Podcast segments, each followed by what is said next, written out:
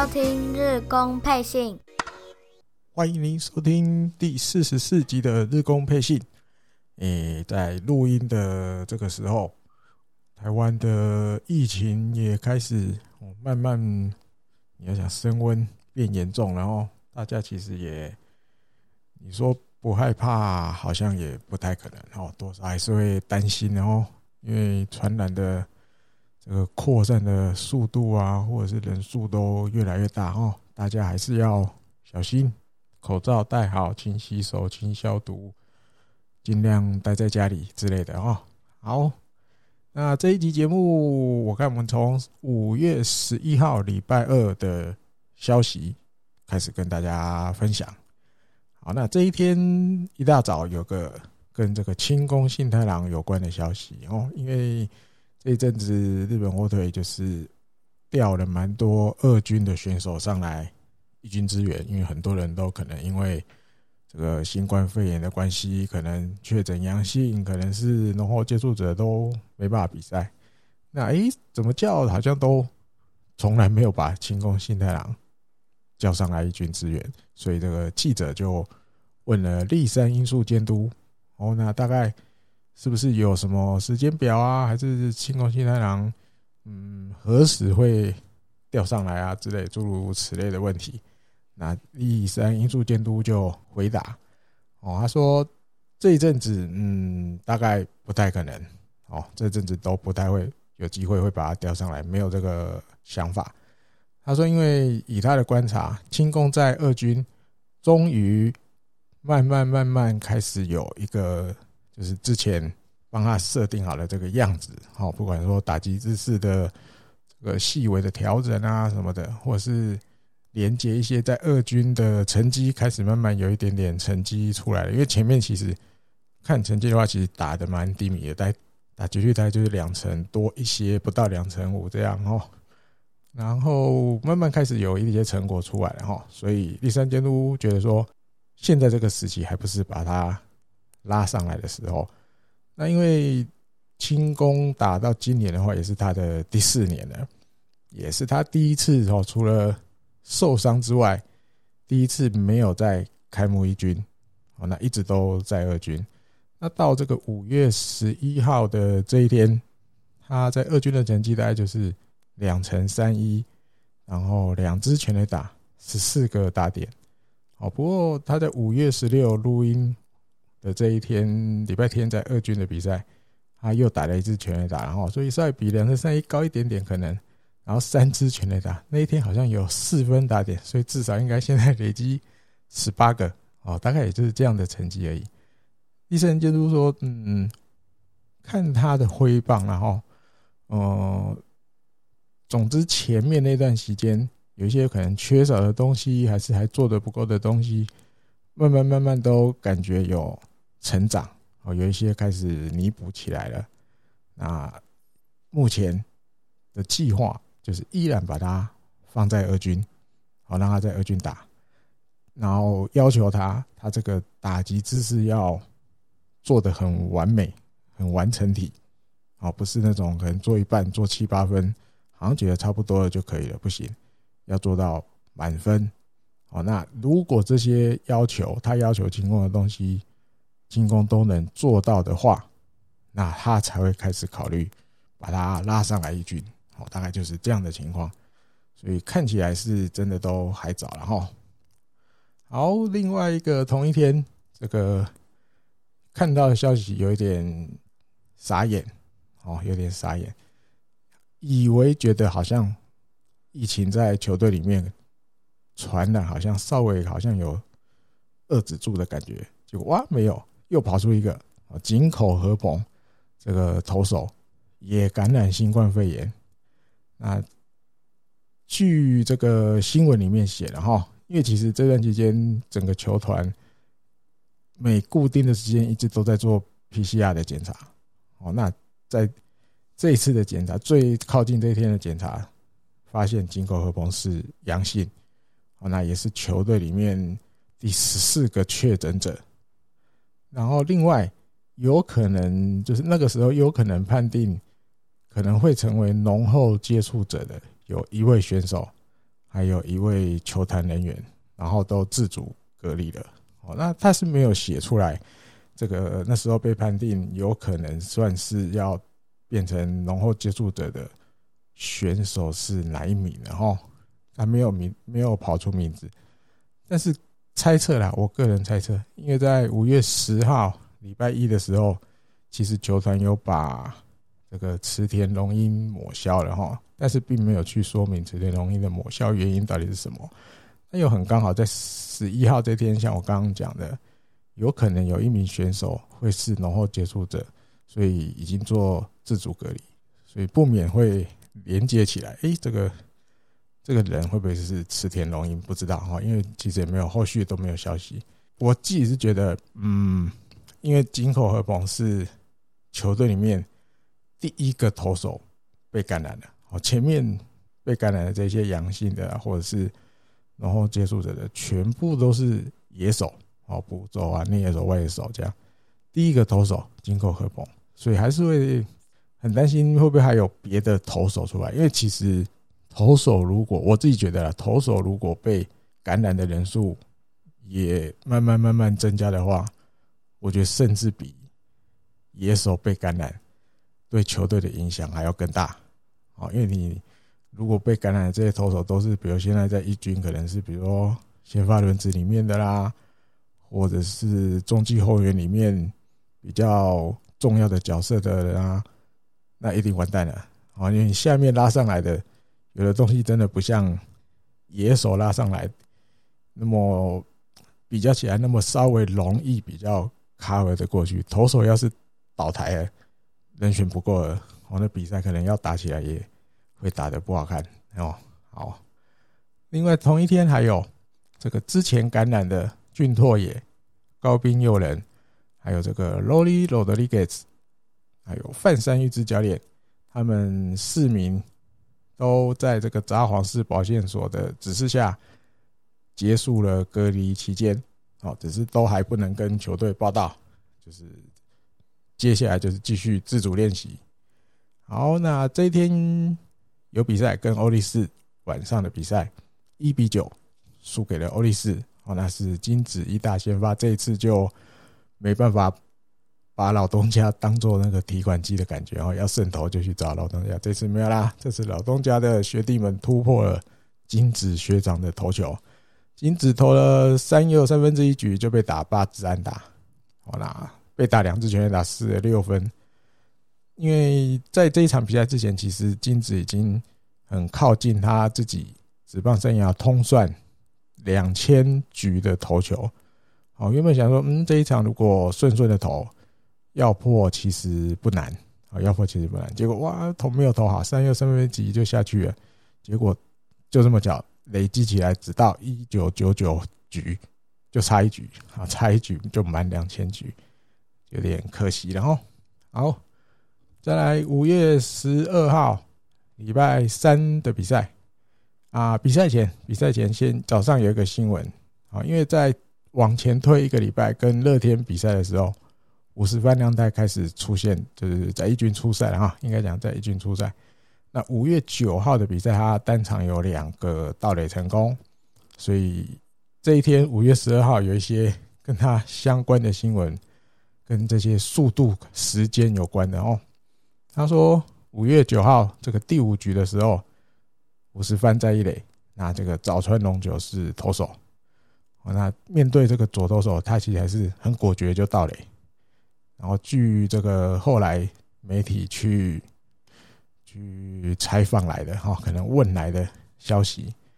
有这个手动的码表，他没有说是谁的谁去测的哈，只是说有码表用手动的测这个五十番五局面对早川龙九的这次盗垒，从起跑到滑进二垒大约是三点一零秒，哦，三秒一这样。单场这个第二次盗垒成功的时候，哦，面对那个宋家豪，宋家豪在投球，他又盗垒成功一次，这次更快了，这次只有三点零七秒，只花了三点零七秒就盗了垒。里面还提到，他说平均一般来讲投手，然后垒上一垒有人，然后不二垒有人都一样，垒上有人用固定式投球，哦，那他会用一个比较快、快速的，就是减少自己投球的那个动作，以求快一点让球进入捕手手套。他说，就算投手做这个快速投球的动作，平均的话标准啊，大概是一点二秒左右，哦，一点二秒。那如果你以这个加减法去去减五十分，比如用三点一零秒的这个时间来减，扣掉。一点二秒，投手平均要花的时间，哦，那等于捕手你接到球之后要把球传到二垒阻杀五十番，你就一定得达到一点九秒以内，你才有可能杀得到五十番。哦，那变成以捕手来讲，变成是一个很艰难的考验，哦，也很艰难的。一般来说，捕手接到球传到二垒。大概一点九秒到两秒，这个中间其实就已经算很不错的，就是比如说有背力哦，或阻杀能力很强。一般来说，一点九秒到两秒以内就算很棒的了。但是你要杀到五十分的话，你得要更做到一点九秒不到哦，一点九秒不到。那当然有时候，如果比如投球投得很顺，或者是球进本垒的角度，也不需要让投诶捕手花太多时间就能把球传出去。我记得。贾斐拓也去年切不是去前年哦，好像有曾经传过一点七七秒的。好，但你意思就是，其实要杀五十分还是有可能，但是你要做到完完全全都不能有任何的 miss，好，而且你球传到二垒的位置又要非常非常准，才有一些机会可以就是阻杀到五十万亮太的盗垒。哦，所以这个新闻其实要告诉大家是五十分的盗垒到底有多快。其实这段期间有看他在跑垒的朋友们，一定都知道，真的真的很快哦，而且他很会抓那个起跑时机。虽然离垒的幅度周东佑京还是比较大一点，但是五十分我觉得是因为毕竟可能以前短跑底子出来的，你知道，他或许起跑的那个时机在我们看来已经算厉害了，可是或许还没有周东那么强。好，而且离垒的距离周东又比较远，可能比如回垒的这个动作五十分还不是那么算等级那么高的哈，所以他或许保守一点，他离一垒没有离那么远，但是他可能优点和长处在于，他一旦起跑之后，中间的那一段他可能加速会更快，好，他会跑有可能短跑出身的，他有他一些方法哈，所以。整体来说，大概三点一秒以内，他大概就有办法抵达二垒哈。所以对守备方来讲，投手啊、捕手来讲，你一定得做到基本的时间啊。你只要超出基本的时间，你要杀了他，基本上大概就不可能了哦。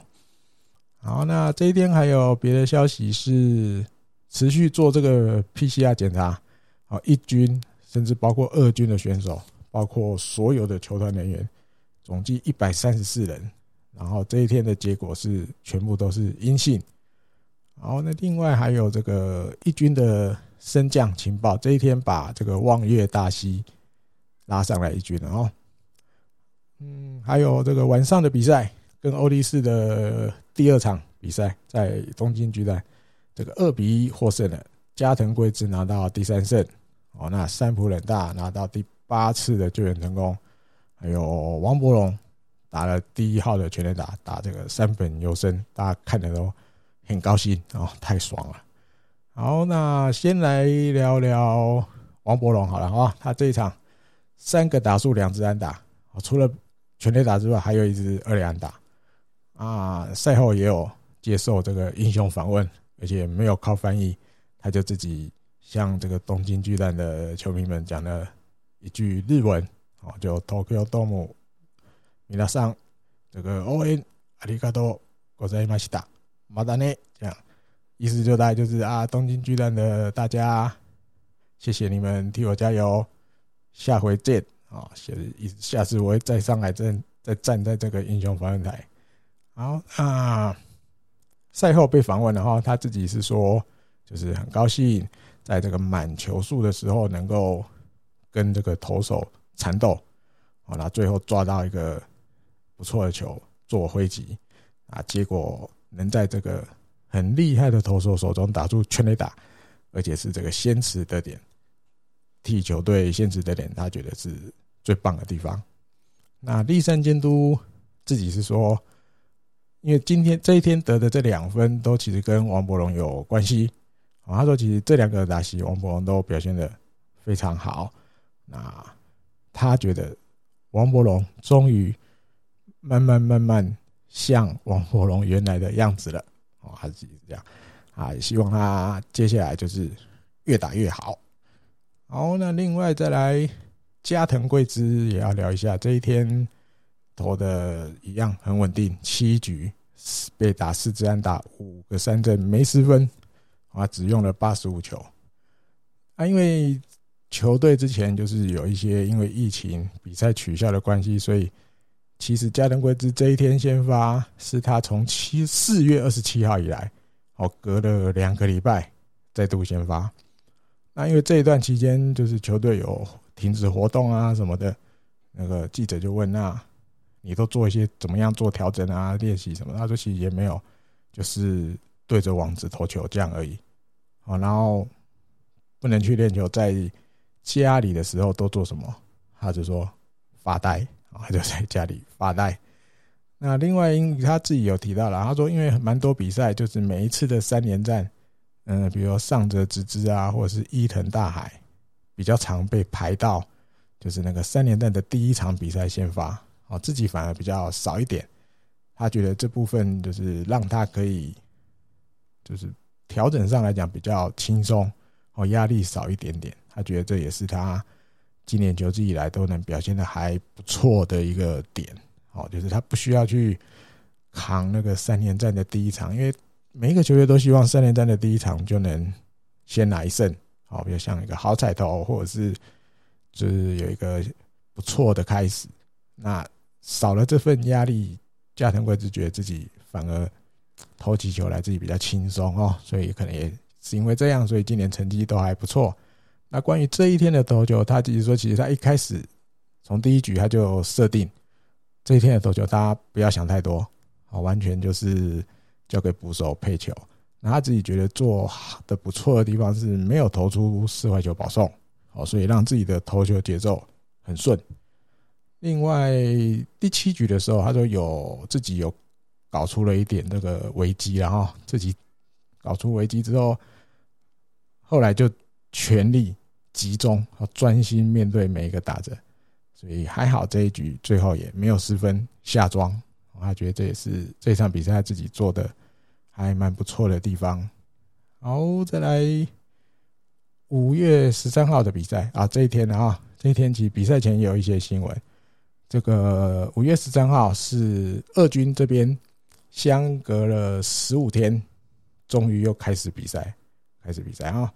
那总共这段期间十五天里面，二军的比赛被取消了九场，被取消九场，因为人数不够嘛，哦。另外还有就是，同样的在同一天，这个西川遥辉就是开始在二军出赛了。好，那也打这个第一棒左外野手，虽然两个打数没有安打，不过总是从这个阳性确诊阳性之后，经过隔离啊、休息啊，又回到球场哦。啊，还有同一天是这个高桥幸二一军的打击教练，也就是解除隔离啊。另外还有。这个跟球团营运哦，我觉得比较关系啊。这一天宣布了，从这个五月十四号开始，一路到五月三十，哦，到月底的意思，所有在札幌巨蛋的主场的比赛，日本火腿主场的比赛，这个场内所有卖饮食的这个营业时间有一点更动。好，为了就是配合札幌市的这个防止疫情再蔓延的这些措施，嗯，原本晚上的比赛，哦，卖这个吃的啊、喝的啊，包括这些胖卡的啊，通通最多就是营业到八点，我表示可能在球赛还没结束的时候，这个卖吃的、卖喝的就不卖了，就要关门了哦。那另外还有。这个酒精相关的饮料是整天都不卖，哦，停止供应，都不会提供这个酒精有关的的饮料。那你说好，我要自己带进去也不行。好，酒精类的的这个饮料，通通都不能带进场内。这也是有点严格。然后主要我觉得就是不要让大家喝太多，怕有那个可能比较没办法控制自己的，会造成一些比较可能不不卫生啊，或什么样的情况啊。所以说，通通都不卖酒。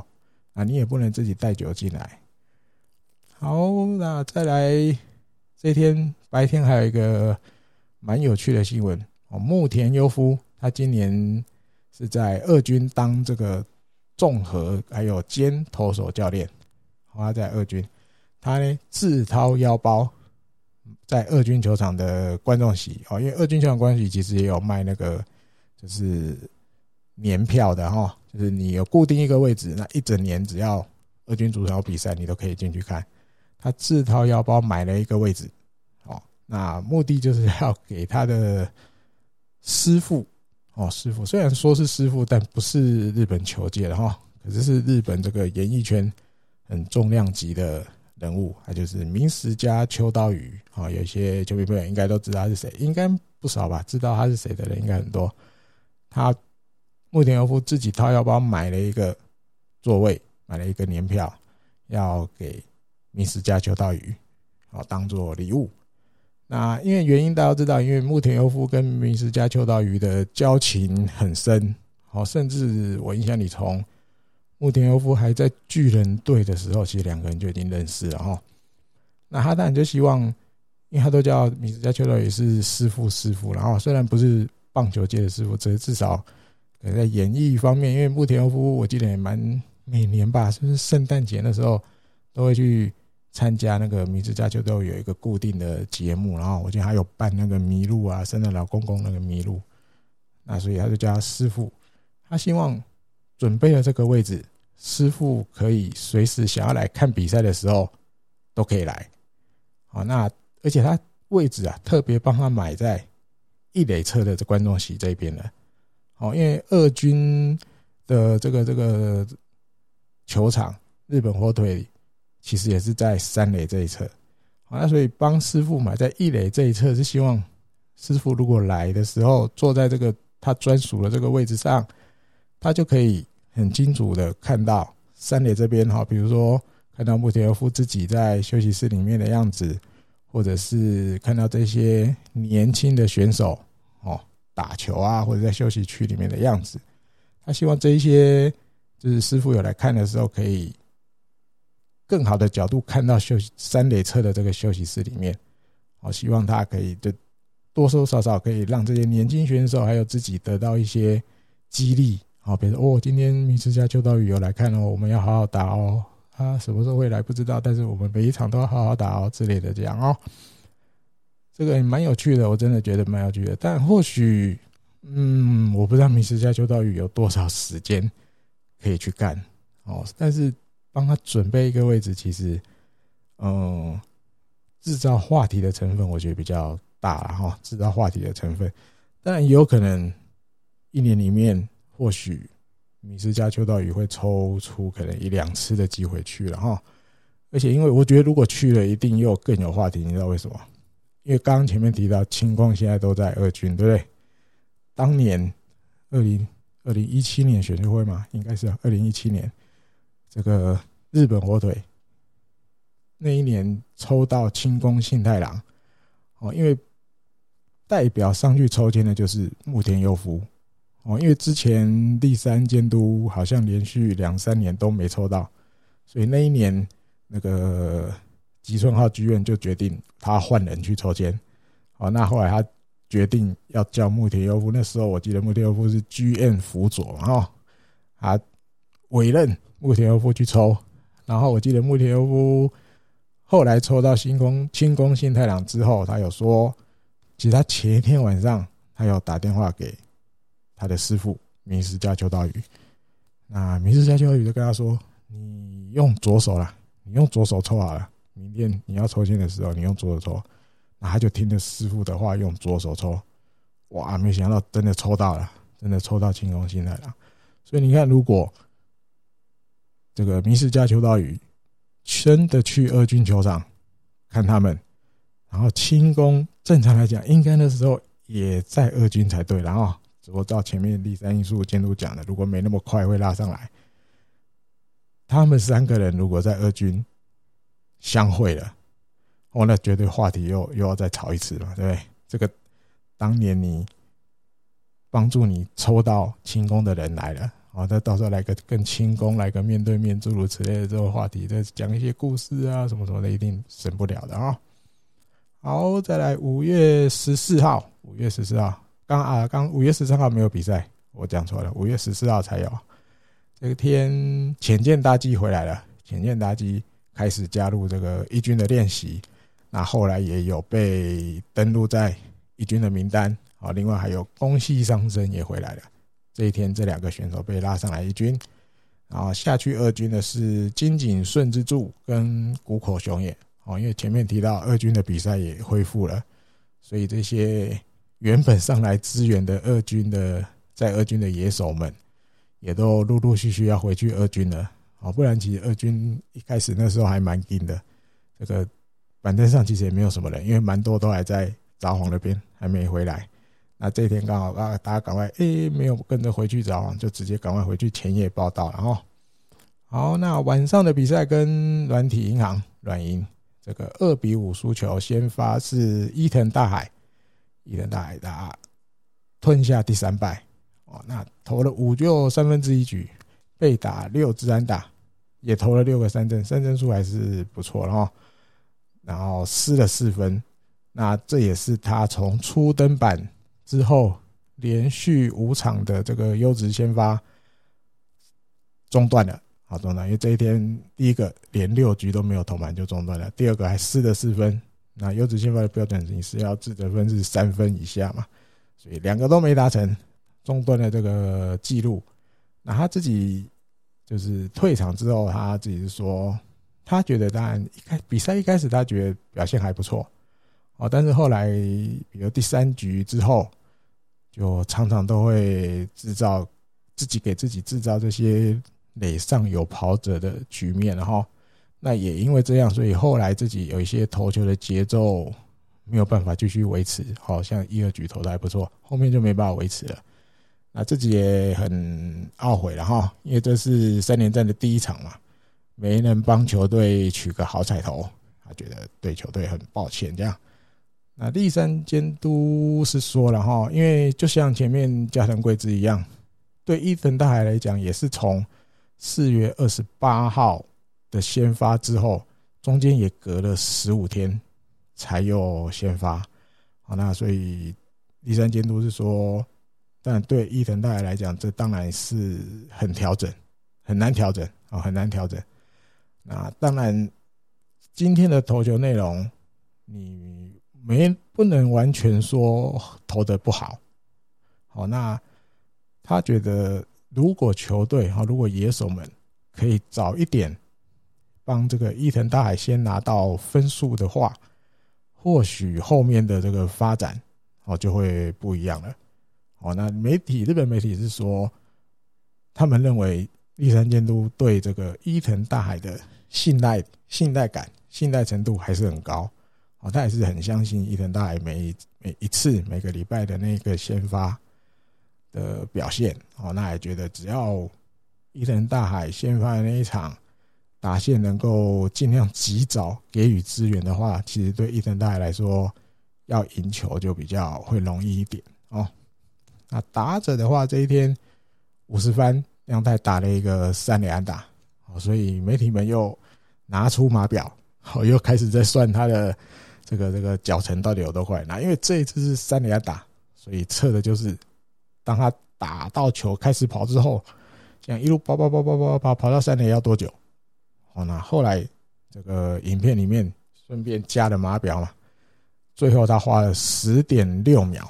十点六秒就跑到三垒了，也是真的很快哈。你说十点六秒到三垒，如果你再慢一点点，他大概可能十三秒或十四秒左右就回本垒了。哦，所以其实对守备方来讲，其实就是比如被五十番打一个可能掐波比，尤其又是右外野变线的那种安打，对右外野手来说，处理球的压力也很大哦。你如果中间有个 miss 哦，比如说球沿着线滚，可能又碰到墙，啊，碰到墙就一定会反弹。如果你又没算好反弹的角度，又再去追球，哦，那可能就真的很危险。五十分可能就啵啵啵又绕一圈就回来了哦。所以这个脚程快的选手，其实带给对方手背上的压力真的很大哦。所以也难怪慢慢这几年又开始每一队好像都想要准备一个快咖在队上哦，必要的时候就派上去这样哦。好，那王柏融在这一场比赛两个打数没有安打。哦，没有打呀，有被触身球啊，还有一个打席有一个自打球，哦，看起来很痛，打在那个大概小腿的侧边这边嘛，哦，看起来是蛮痛的。把那时候大家也都很担心会不会有什么影响哦，因为过去几年蛮常都这样的，不是被触身球打到后来痛，然后状况又变得不好，或者就是自打球哦，对，就是因为一些伤痛，然后所以大家这次还是会不免担心哦。好，后来五月十五再来礼拜六，五月十五礼拜六的比赛，这一天西川遥辉跟渡边亮哦也都参加了赛前的练习，那后来也都被登录到一军。那去二军的是公文克彦啊跟田宫裕良，田宫裕良虽然上来支援，但是基本上比较少得到出赛的机会哈，所以一样要回二军去了。啊，公文克彦上来，我自己觉得还是没有调整到一个很很像他以前那样的表现哦，所以蛮常都会有一些呃垒上有人的危机啊，甚至失分，然后所以可能又被降下去重新调整哦。那这一场比赛三比七又输给软银，先发是这个平原长邦黑根平原先生。嗯，只投了二又三分之二局就倒台了，好，就失了六分，然后保送也很多，四个被打六支安打。那这一天大家比较激励的就是王柏融敲了第二号的两分全垒打，啊，两分全垒打，大家会觉得就是因为这天他又刚好是这个四棒 DH，啊，钟殿祥被拉出第四棒，那第四棒打全垒打。尤其又是在一个良好球，好，今年大家比较常看到，就是面对良好球之后，他比较第一个就是缠斗性，我觉得变变得比以前再高一点。好，第二个选球当然也是有，但是我觉得与其要说选球变好，我觉得自信自信心变高了。好，我觉得是自信心让他去很果断的人判断，这球我要不要挥，这球我不挥，这球我挥。啊，当然偶尔会遇到他判断是坏球，但是主审觉得是好球，啊，被拉掉啊什么的会很扼腕，没有错。可至少你相信自己的程度，我觉得比以前来的更高。啊，现在就是站上打击区更果决，更相信自己。然后，但被访问的时候还有说，这个台湾媒体也都有都有介绍给大家知道。然后就是虽然两好球球数落后。但是他就是抱着一个不管接下来是什么球，我都绝对要去碰到的这个心情去打。哦，那当然面对就是担任第四棒，他说其实对自己来说其实没有什么改变啊，不管打第几棒，他就是跟平常都一样，进入每一个打席区，啊，每次进去打击都一样，心情没有什么改变，要做到的就是好好的打。好，专心好好的打，平常心好好的打，这样。啊，栗山监督又被问了，哦，跟前面讲讲的差不多了啊。他说一样，终于王柏融真的像这个我平常认识的王柏融，就是普通的王柏融。所以栗山就对王柏融的评价还是很高。然后我相信，因为印象里还很深刻了，二零一九年哦，那一年跟着雅虎那个。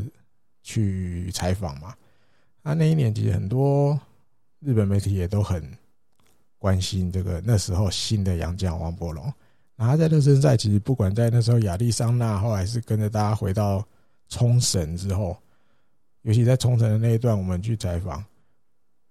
常常都会，尤其跟那个前面节目有提过的这个北海道电视台的福田太郎主播，因为球场其实大家移动的。地方都差不了太多，然后其实所以偶尔中间大家在走的时候都会遇到。那随着王柏龙哇，每一场都打得还不错，尤其有我记得那一次是去乐天的二军的球场，好去比赛，奥美跟着去。那天他又有表现，啊，走着走着在路上又遇到福田太郎先生，我们两个人就对看，然后他又说：“哦，王柏融今天真的又打得很好，真的很厉害，真的他就像天才一样。”我记得他讲，我像天才一样。我说真的呢，真的都打得到，真的很强。大家都觉得那个时候的印象，汪峰哇，这都打得到，都把他打安打。那我觉得第三监督，我相信球团当初会签他，看到的也都是这个样子的王柏龙才对。好，所以也因为或许是真的这样，第三监督可能上个礼拜每次被访问的时候，他讲的其实也都很简单。哇，终于像原来的他了。好，终于慢慢像原来的他了。好，所以其实大家在心里面本来就一直都坚信王柏龙是一定可以打出一些成绩。那当然，过去两年打不出来，原因也有很多，可能伤势，可能有一些给他击球的建议哦，那他去实行的可能没有办法一时马上消化的很好，或者是融会贯通的很好。那今年可能。比如像他自己说的，用回原来以前在中职的打击姿势啊，那有我觉得有像我刚提的，我觉得自信心，因为现在看他在打击，脸上的表情会有比较多了，有时候会笑一下，有时候会怎么样？以前你看他上去打，但就表情都蛮这个这个坚硬的，哦，表情就没有什么表情，可能有点紧张或者是我不知道，但是表情就没有什么，哦，就很不可怜这样。但是今年你看他上去打，有时候会笑，有时候会觉得，哎，这球好可惜没打好。这一球怎么样？那个表情比较多。那我觉得这个这些景象给我的感觉就是他自信心变强了。好，他有多的时间去想啊，我刚刚那球怎么样？我刚刚怎么样，这球应该要下一球应该要怎么打？可能他心里都会去想了哈。这个我觉得是一个比较好的，可能在在脸上的表情来讲，我觉得是让人看觉得他应对比较轻松了哈。然后另外这一天石井一成也打了一支全垒打。尤其还打到左中外野的全垒打，尤其还是左打者。他说，因为这一他说这这一局是他第一个上来打，哦，那原本他站上去的心情就是不管如何我要上垒，啊，抱着这个心情站上打几局，那结果变成全垒打，他心里觉得很好啊，很高兴。结果反而比他原来想的更好。好，那望月大西，哦，这个。前几天被拉上来的投手，终于有机会在他的一军啊，职棒生涯第一次在一军出登板啊，从第六局开始上来投，投了两局，面对六个打者，完全压制啊，完全压制，一个上垒都没有让他们上。那他觉得自己的状况是蛮不错的哈，然后投球那一天的投球来讲，跟捕手的搭配，跟那应该是宇佐见嘛啊。搭配起来也都没有任何的 miss 啊，没有任何失误。然后他要做的就是，他好好看着于佐健的捕手手道，然后投球。好，就一样也是相信于佐健的配球。那你手到摆哪里，我就是想办法把球投进去。哦，那当然他这今年然后在二军登板过六场，一胜两败一救援，防御率二点一二，还不错的成绩哈。那他自己是说，接下来在一军的这段期间，他就是第一个做好，就是球速的缓急，好快的慢的去搭配，还有一个就是他会勇敢的进攻，就是不管左打者右打者的内角，哦，他进这三个缓急跟进攻打者内角，他希望用基本上用这三个方法，哦，然后继续在一军生存下来。好，另外我看还有。当天还有一个近藤健介的消息，他在十五号这一天出赛，然后打完一整场，确定已经就是登录在一军的年限满了八年，啊，满了八年，所以取得了这个日本职棒的这个国内 FA 就是自由选手啊的资格拿到了，那当然。他其实对于行不行使这个 FA 的资格，结果是完全没有，完全没有，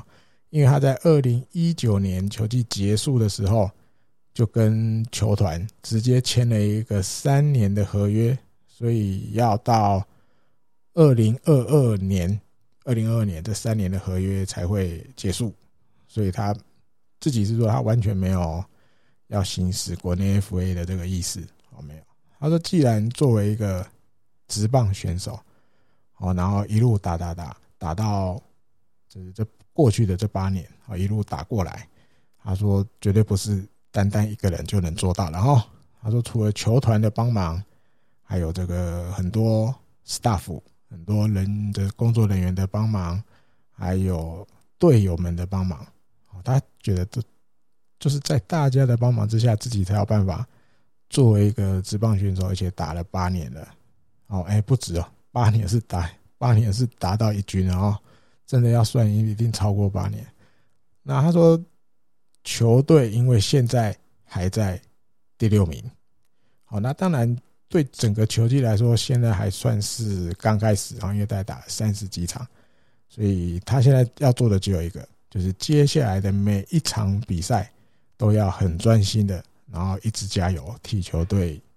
争取一些胜利。他说他现在要做的就只有这个。好，那到了五月十六号，就是礼拜天的比赛，这一天又有一个解除隔离了。啊，就是荒木大辅一军投手教练解除隔离了，只是一样还不能跟球队报道。那另外呢，清水优心跟石村亮两名捕手也都被登录一军，哈，也跟一军报道，然后登录一军。那下去二军的是万坡中正跟这个宇佐见真吾。啊，万波下去是真的觉得比较可惜，哦那宇佐见其实这一阵子上来。我觉得在手背上还不错，然后尤其在配球，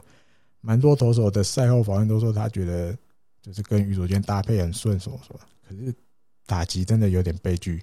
我记得已经好像不到一成了吧？对，不到一成成绩，所以可能还是让他下去二军比较调整。然后，好，那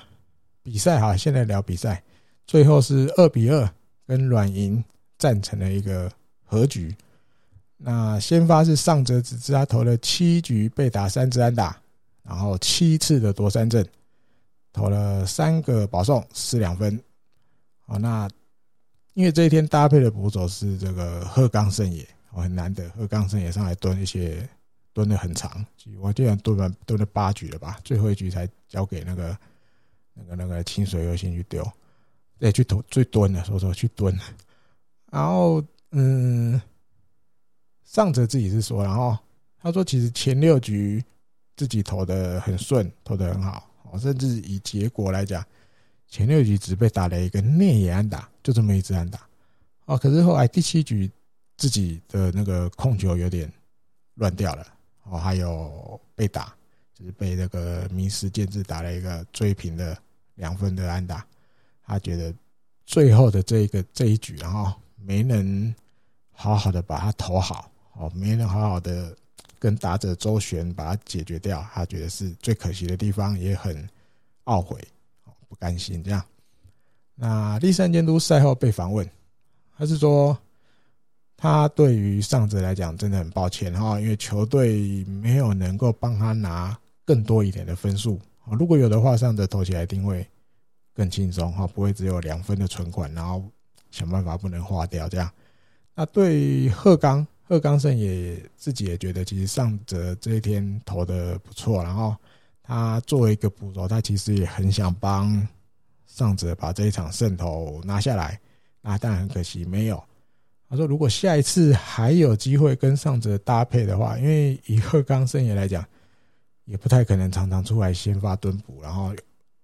过去今年球季我记得也没出来几次，然后所以今这一场这个五月十六号出来，而且蹲了那么久，其实已经是蛮难得的的机会了哈。以后我不知道还有没有，但是一定也不会常常出现。所以如果下次鹤冈是这样说的，如果下次还有机的话，他希望能够来帮上泽拿个胜投。然后那日本媒体也有计算，上泽从四月十七号以来。啊到五月十六号，这整整大约一个月的期间，五场的先发全部都是优质先发哦，而且不是哦，不止优质，就是这个高级的优质先发，高优质先发，七局投七局以上，然后自责分二以下，上则达成了这个你要说记录啊，对于自己来说一个不错的记录。然后，好，那这一场比赛，王博龙是这个打数没有安打啊，吞了两 K。但是有选到一个保送，打击率大概是三成四四这样。那晚一点就是这个剑山一季有被访问，啊，他有稍微里面有提到了一点点，跟他自己看就是王博龙这一阵子，尤其这十五、十六号两场比赛的表现。啊，那他是说，嗯，七局哦有一个没有人出局，一垒有人的机会，哦那。王柏融面对这个软银的加迷真，哦，那一样又是被这个滑球稍微有一点点磕到，哦，没有打，我记得打一个是中外野飞球而已。然后这个剑山觉得说这是一个一个有一点点关键的点，啊有一点点关键点。他说，因为前一天的比赛一样也是在七局，一样没有人出局，一垒有人的情况，一样是遇到加迷真。哦，那在这个几乎完全一样的场合，哦，或是局面，他说前一天是后来连续被这个史莱打加迷真的滑球三振，完全就是那一天就是完全感觉起来，嗯，就是被滑球克着走，完全打不到那种感觉。他说，那或许这个前一天王柏融心里是抱着，嗯。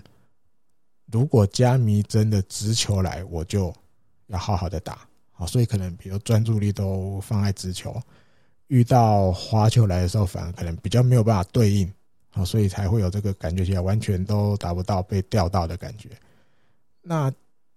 剑山自己觉得说，加弥真这种投手，本来就是在软银上，本来在软银里面本来就是被赋予，你就是几乎专责在。对付对方的左打者的这种投手，哦，尤其这么这几年来，他也有很多时候，就像我们讲的那种一人左，他就上去投一个人是面对你对方的左打者，然后就下场了，啊，所以这样子的投手，他一定有他的一套，然后就是尤其他的滑球，那有时候，比如从你的可能对左打来讲，可能很靠近身体的感觉，然后转到。有好球带，甚至不然就是哎、你看起来一出手，哎、感觉像是好球，但是他就转转转转转，越转越外面，越转越外面。对左打来讲，就是球越来越远。好，那吃饭的武器一定就是这一些。好，那偶尔搭配一些可能就是突然投一颗对左打者的内角球，哈，可能二缝线的这种偷偷偷突击球，那可能大部分都还是以滑球为中心。这个建山一季觉得，嗯。如果王柏融可以好好的去思考，比如前一天这三颗完全都打不到的滑球，那五月十六这一天再次遇到加迷真的时候，要怎么对应？啊建三觉得，如果有好好的去思考，好，就是不只是怎么对应，就是甚至你去去设定说，下一次五月十六号这一次，我再遇到加迷针。我就是百分之百在瞄准你的滑球打，啊，不要再去想说，哦，我还是比如滑球，我想办法碰掉，然后去就是筛出筛选出可能比较好打一点点，可能是直球系的这种球啊。建山觉得说，或许不要这样子想，因为这种投手本来滑球就一定是他的生存武器。如果你换个思考方式，下一次再遇到这个投手的时候，我就是百分之百瞄准你的滑球，因为滑球或许有一些是越来越坏球，对不对？越来越往你的外角转出去，但是一定也有一些，比如可能刚好加弥真没有控好，稍微比较靠近红中一点点的这种球。好，如果就是一开始就以百分之百，我就是瞄准你的滑球来进攻的话。建山一记觉得，或许五月十六号这个第七局的场面，或许结果就会不一样了。好，建山是觉得是这样。他说，毕竟黄博龙现在的状况是很好的情况哦，那又在这个两队的比分是很接近平手的局面哦，那对于软银这一方来说，这个专门对左打者的投手用上去了。如果就是你说，哎、可能失败了，或者是没压制成功。如果王柏融这边或或者日本火腿这边可以把这一块解决的话，就是对方想要克你，但是你反而没有被克到。如果做到了这一点的话，相信整个球队哦，就是赢球的几率就会更提高。哦，那一样，我觉得一样的意思啦，因为七局面对加米真的是左投。第九局又遇到那个莫伊雷罗，也是左投，也是左投。那结局也是被三振嘛，对。所以应该要说，以现在的日本职棒来讲，这个好的左打者真的很多，每一队都有，然后真的每一队都有。你说有软银，有柳田，对，西武也有个森友哉，至少我讲一个就好了。那火腿有王柏龙，你说有近藤。对，啊，不好意思，火腿讲两个，乐天也有啊，乐天也好几个，对，几乎每队都有，欧力士也有好多，对，那个吉田镇上之类的，每一队都有很好的左打者，所以其实蛮多球队也都准备了不错的左投手要来伺候这些左打者，哦，尤其专门在当这个后援的。后援的左投手，那一定都是，嗯，讲夸张一点，有点那种万中选一哦。你一定有一个优点哦，比较莫尼雷罗哇，球速超快，变化幅度又犀利哦。你说加米真或许球速不会那么快，但是他姿势很怪异哦，控球基本上来讲还不错。那这也都是。在支撑这个球队，尤其在后面的局数，你要说胜利方程式什么什么，这都是很重要的投手。你说日本火腿自己攻系来讲也很重要，对不对？尤其现在库瑞会也角色越来越吃重，所以对于这些左打者们，啊，其实不止王柏融了，我觉得近藤也是，甚至其他刚念到的我没念到的这些左打者的名字，他们怎么去对付对方的左投手，这就是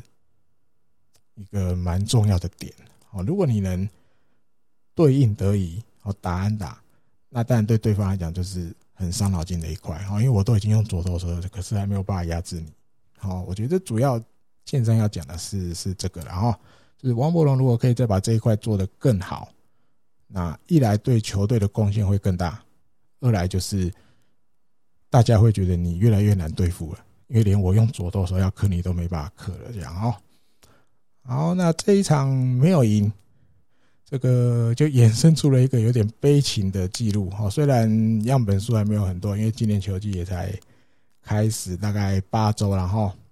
那八个礼拜天扣掉有一个礼拜天是因为那时候这个 COVID-19 新冠肺炎的延赛了一场，所以日本或者在礼拜天今年进行了七场比赛，还没有赢任何一场球。日本火腿今年在礼拜天一场都还没赢，零胜三败，四场和局，哦，这有点悲情。那我记得比较常赢球的是礼拜六，礼拜六最常赢球啊，礼拜天目前是一场都还没有赢，哦，这有点惨。好，另外最后一个来分享一个，也是算日工好友，呃，常常跟我在这个这个网络上聊天的朋友，这个。告诉我的消息，然后他就告诉我说：“哎，有这个日本网友在推特上发文，说好像发现这个基野优也在二军，然后进了刘鹏练投。好，那第一天看到这个消息，因为大家日本网友也都还在有点像讨论而已，然后还没有人很确定，因为这就只是一个看到的样子，好像跟平常。”哎，吉野优也做的事不一样哦，因为他是外野手嘛，哈，外野手，哎，怎么会在牛棚练投？啊，一隔了一天，哇，有出现，也是在推特上出现了那个，真的是吉野优也在牛棚练投的影片，哇，影片都出来了，所以大家就会猜测，哎，会不会是球团这边已经跟吉野优也可能谈好了，吉野优也要转任投手。啊，那当然到录音的这个时候，然后不管是基野优也本人哈，比如他可能在他的 IG 或什么的，也都没有消息啊，球团这边也都没有发布任何相关的消息。哦，那不，但是出现在牛棚投球，哦，但只是练习的程度，所以转投手的几率是有啦，哦，是有，而且可能不会太低。哦，但只是在可能在等一个嗯公布的时机，或者是先试试看，觉得状况还不错的话，那确定真的要转了，我们再正式对外公布。好，那大家就会说，基野优也转投手 OK 吗？因为以前，嗯，我记得有一年去春训，看到他回传球，他那时候手腕也回传球，哦，也是镭射箭等级的球，超快的，就是你看他。从外野回传回内野，那球真的有够快，又直又快，这样哦。所以他背力是有。然后印象里面，我记得他以前在高中是那个大阪协新学员嘛，哦，不算是太好的学校了哈。只是他们当然也有棒球队。那那个时候，我记得他也有当投手。那有时候也会没有当投手的时候，就去好像守一垒吧，还是守外野，我忘了。然后要打击，对不对？我记得他印象里通算高校有好像二十六还二十八发全垒打哦，然后运动能力也蛮不错的，所以那时候日本火腿在比较后面的顺位把他选进来，然后那应该当然选进来，他日本火腿没有要他当投手，就是让他当外野手。那我记得他本来本来是右打，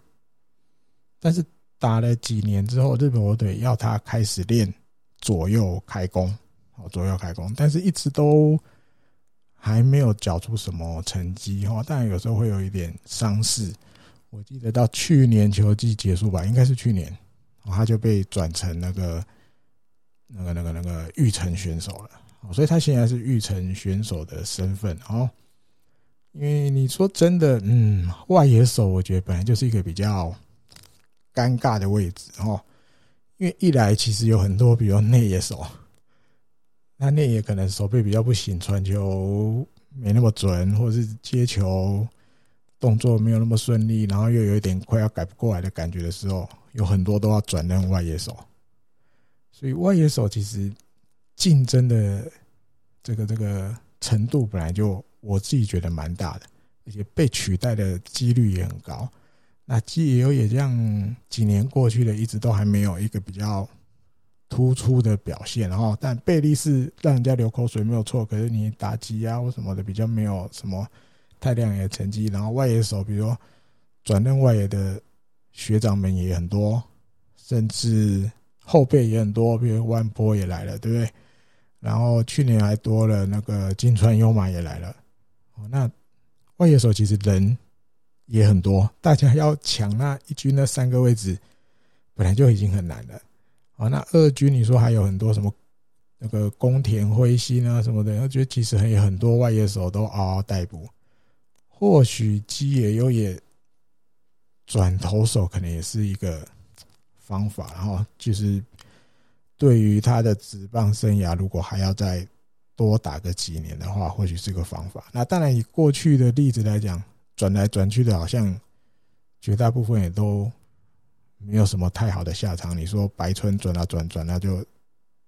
转离开棒球界了，对不对？也是被战例外啊。过去你说真的比较有点成绩的，大概只有糸井嘉男。对日本球队来讲，糸井嘉男转到后来投手转野手算成功哦。所以我个人是觉得要看看他自己的造化，然后。因为我自己觉得这都不是太好的事情，当然成功的案例有啦，只是比例上来讲真的比较低，然后所以当然接下来不知道，或许试一试，最后也没有转哦，没有宣布也有可能，然后所以就静待消息，然后好，那以上就是这一集的日工配信的内容，跟大家聊到这边，那最后还是要提醒大家，防疫不可松懈。啊，大家要加油！啊，我们一起度过这个难关。哈，你说不害怕也骗人的，得到了也是真的很麻烦，然后大家都要小心。好，那我们就下一次的节目再会喽，拜拜。